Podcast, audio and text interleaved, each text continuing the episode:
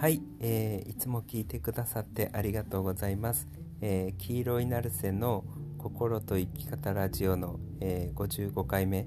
のお話をさせていただきます。えー今日はこうして僕はオタクになったっていう 話をさせていただきます。あの前回の、えーオタクな生き方のすすめっていうのが、えー僕の中ですごく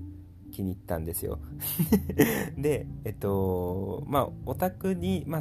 オタッキーなあの自分がオタクになれるようなことを見つけてそれに打ち込んでそのオタク的なことに対して、まあ、好きなことを喋りまくったりとかあのやったりとかするといいですよっていう話でそれがあの自分の心の状態を良くしていくっていうこともそうだしパフォーマンスを良くしていくっていうことにおいてであったとしても、えーすごくいいですよっていう話を前回のした動画で動画じゃないやポッドキャストの配信で したと思うんですよね。そうだからあ本当にオタクになることって重要だなっていうことを改めて自分自身も思ってこれはオタク推しでいくしかないってちょっと自分で 思ったんですよねであのーこうみんなにオタクになってもらって みんなにそれぞれの分野でそれぞれのオタクになってもらってこうもう熱中するように夢中になってなんか調べたりとかなんかやってもらってでそのオタッキーなことをあの思う存分その自分の生活で誰かに向かって話せばいい。すごいみんな元気 元気になるなって。で楽しくなるだろうなって思ったので、えーしばらくこのオタク推しっていうのをオタクな生き方推しっていうのをオタクのすすめっていうのをねしばらくやっていこうと思いました。でそれにあのそのオタクなオタクを進めるにあたってオタクな生き方をするにあたってどうやって自分のオタクポイントを見つけていくかっていうことが多分一つの課題になるわけじゃないですか。だからそれぞれの人があのオタッキーになれる分野っていうのがたくさんあってもう毎日そのオタク活動で 毎日そのオタク活動に忙しいですみたいなそういう状況を作ればすごい作ら作ることができたらすごい理想なんですけれどもじゃあそのどうやって私のオタッキーを見つけるかっていうことなんですよね。でどうやって私のオタッキーをこうなんつうの蘇らせるかというか 掘り起こすかっていうところが課題になってくると思うんですよ。でそのあの自分のオタッキーを発見していく中であの僕のオタッキーの発見。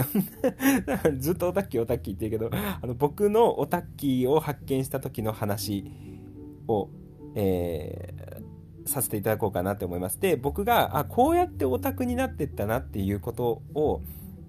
話すことでなんかそのオタクが見つけやすく自分の中のオタクっていうのが 自分の中のオタクっていう言い方も変だけどあの自分の中のオタクっていうのが見つけやすくなるんじゃないかなって思ったので、えー話させていただこうかなって思います。であのこれは YouTube でも動画でも似たようなことを話したんですけどあのねまあいろんなオタクのなり方っていうのがあると思うんですけど いろんなオタクのなり方っていう言い方もなんかどうかと思うんですけど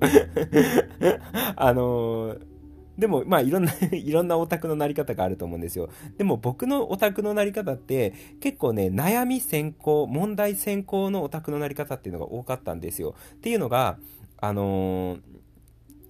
仕事で、こう、いろいろ悩んでる時に、自分の調子があまりよく、良くなかったんですよね。で、えっと、まあ、人間関係もそうだし、心の状態、自分の状態っていうのがあんま調子良くなかったので、もう単純に幸せに過ごしたいなっていう気持ち。で、単純に、こう毎日気持ちよく過ごしたい。ただそれだけなんだよっていうふうに思ってたんですよ。そう、だからどうにかこうにか自分の調子を良くすること。で、えっと、自分が毎日気持ちよく過ごせれることを、を一つの課題にしてたんですよね。課題というか、もう本当に、あの、なんつうの、心が乱れすぎてて、もう余裕がなくって、どうにかしたいみたいな感じだったんですよ。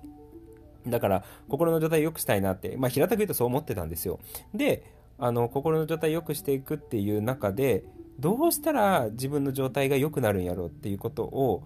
こう、考えたりとか調べてる結果、あの、ポッドキャストの方でも少し話したんですけど、あの、どうやら、これ僕の場合なんですけど、あの、あれ、ご飯食べない日の方が調子いいなっていうことに気づいたっていう話を昔したと思うんですよね、前に。そう。で、え、なんでご飯食べん日の方が調子いいんやろっていうふうに思って、そのことに対して調べ始めたんですよ。で、調べてったら、どうやら、あの、人間は、その消化、吸収、排泄、このなんか食べて出していく吸収して出していくっていうそのプロセスに関して結構エネルギーを使っているっていうことが調べたら分かったんですよねあそうなんだって思ってだからあだからご飯食べると眠くなるとかあるんやっていうことに気づいてそう。でまああのエネルギーが落ちるっていうことなんですよ。あのその消化吸収排泄のプロセスに対して。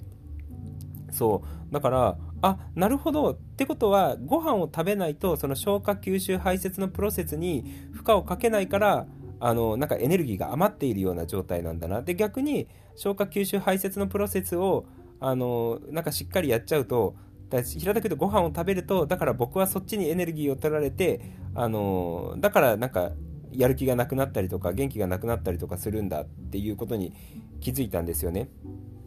で、あ、なるほどってなって、で、そっから僕、その、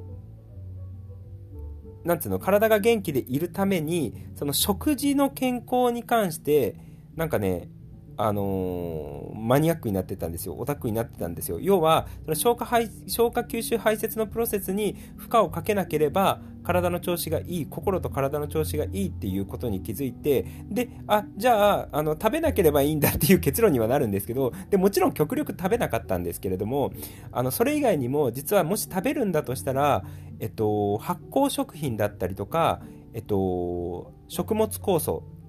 が含まれているえっとね、やす生野菜とかフルーツとかを食べるとそのあの生野菜とかフルーツの中に含まれている食物酵素っていうのがえっとねちょっと複雑、ちょっと、ちょっと複雑なあの話になるんですけれども、心とか関係ない話になるんですけど、要は、その、消化吸収、消化吸収排泄、あれ？吸収消化排泄のプロセスに、体内酵素っていうものを人間が使うらしいんですよ。で、その体内酵素を使ってると、あの、なんかエネルギーが不足するというか、あの感じだからその体内酵素を増やそうとする必要があるんですよね。で体内酵素を体で自分の体で消費しようとするとエネルギーがかかっちゃうからそれを食物からなんかね取ることができるんですよ酵素を。そう。で、えっと、それが野菜とか生の野菜とかフルーツに含まれてるんですよね。でそういうふうに酵素を取ってそういう生野菜とか、えっと、果物を一緒に食べたりとかすることによってあのー何消化に消化に関するあのプロセスの負荷っていうのをなんかね減らすことができるっていうことを調べて分かってへえって思ってそう。でそれがあのー、なんつうの生野菜とかあのフルーツだけじゃなかったとしても発酵食品だったりとか、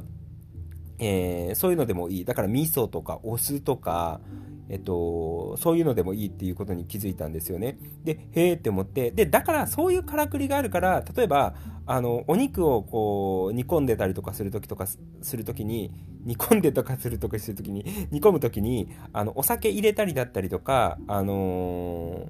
何、お酢入れたりだったりとか、えっと、味噌入れて煮込んだりとかすると柔ら普通の肉の状態より柔らかくなったりとかすると思うんですよね。あれはもう調理の段階で肉の分解が始まってるってことなんですよ。で肉の分解が始まってるから柔らかくなってそれによって消化の負担が減るっていうことなんですよね。そうだからあなるほどこういうふうに自分の体で消化しようとするんじゃなくてあのその自分の体じゃないところであのおみ味噌発酵食品だったりとかその食物酵素が含まれているもので、その消化をもう最初にある程度しちゃうような状態を作っちゃうと体に負担をかけずに済むんだなっていうことに気づいたんですよね。で、それをやっていくと元気になっていくんだっていうことに気づいて、そっからね、食べ物のね、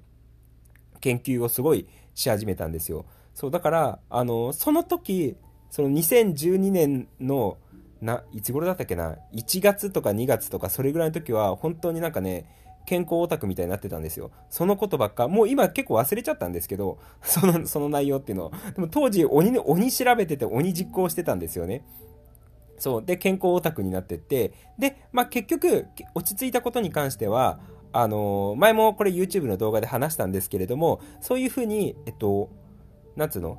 あの、発酵食品をあの勤めて取るっていうことももちろんなんですけれどもどちらかというと体に悪いものを食べない方が自分は調子が良かったんですよ。だからお菓子とかジャンクフードとかえっと加工食品っていうのを極力食べないっていう選択をした方が体の調子はいいんだなっていうことに気づいたんですよね。だから僕の場合はなんですけれども要はいいも体にいいものを食べるっていう方法論よりも、体に悪いものを食べないっていう方法論の方が、体の調子がいいし、健康の状態がいい。要は、あの、心と体のパフォーマンスがいい状態、まあ、あの、元気な状態を維持できるんだなってことを、こう、自分の経験的に学んでったんですよね。そう、だから、それ、それから、あの、ある程度その健康オタクは落ち着いたんですけど、でも、あの、一時期やっぱすごいハマってたんですよ。本当に。もうなんか、貪るように調べてたんですよね。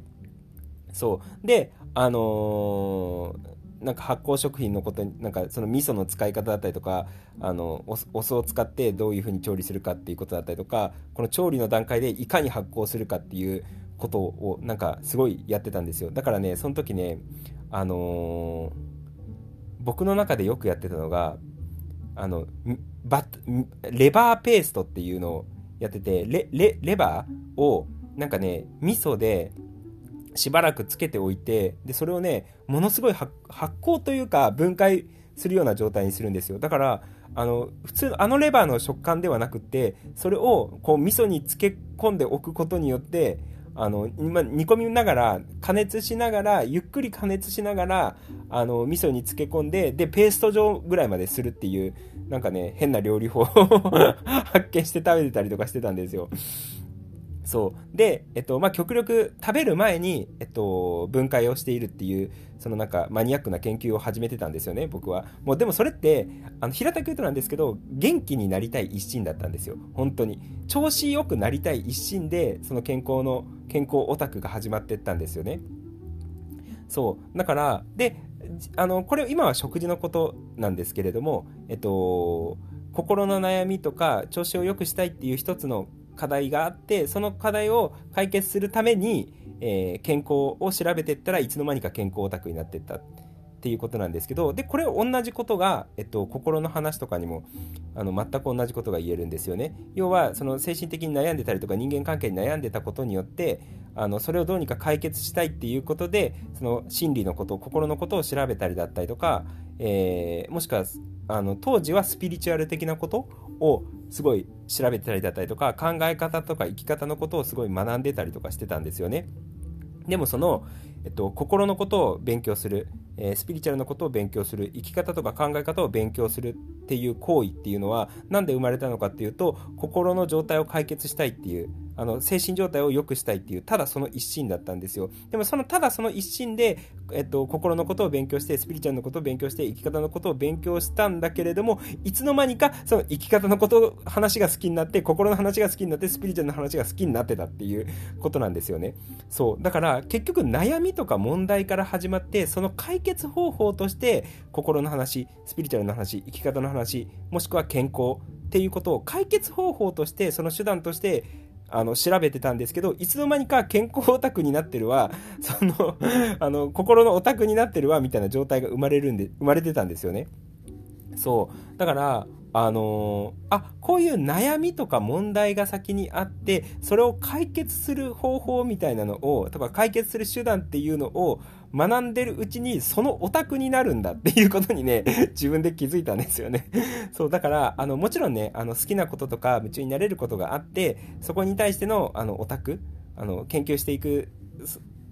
感じっていうのもあるんですよ。僕で言うと音楽のことだったりとか、服のことだったりとかは、どちらかというとプラスのことが先行で、えー、オタッキーになってた部分なんですよね。そう、でも、あのー、こういうふうに悩みとか問題が先にあって、その悩みとか問題を解決する方法を研究してたらいつの間にかそこの分野のオタッキーになってたっていうのは、いや、むしろそっちの方が僕多いなっていうことに自分で気づいたんですよ。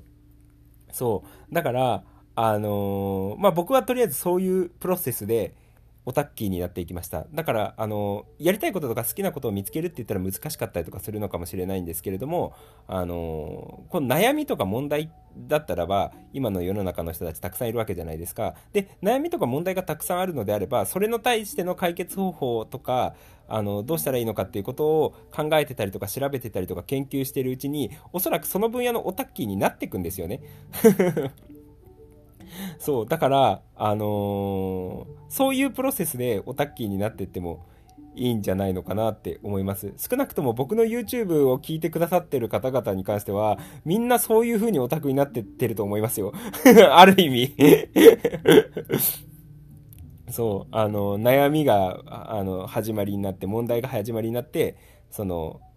心の話が好きになったりとか、えー、スピリチュアルのことが好きになったりとか脳のことが好きになったりとかもしくはヨガに興味を持ったりとかっていう感じ。ヨガとか結構多いんじゃないですかね。あの思想もそうだしその瞑想そのものに関してもそうなんですけれどもそう。ででもそれってもともとなんか心を落ち着けたいとかそういうあの悩みみたいのがあのあってそれに対してのアプローチとして瞑想とかヨガっていうのをやり始めたらそのそこの研究に没頭し始めたっていう人絶対いると思うんですよね。あのなんつうの仏教とか禅とかの思想もそうだと思います。なんか悩んでてあのその答えを模索してお寺行ってその禅のお坊さんのお話聞いてるうちにあの、その禅そのものに興味を持ってくるみたいな そういうの全然あると思います。そう、だから、あの、オタクになっていくこのプロセスとして、とりあえずまあ僕はこんな感じで、えー、オタクになっていきました。えー、まあ、参考にしていただければいいかなって思います。少なく、あの、何？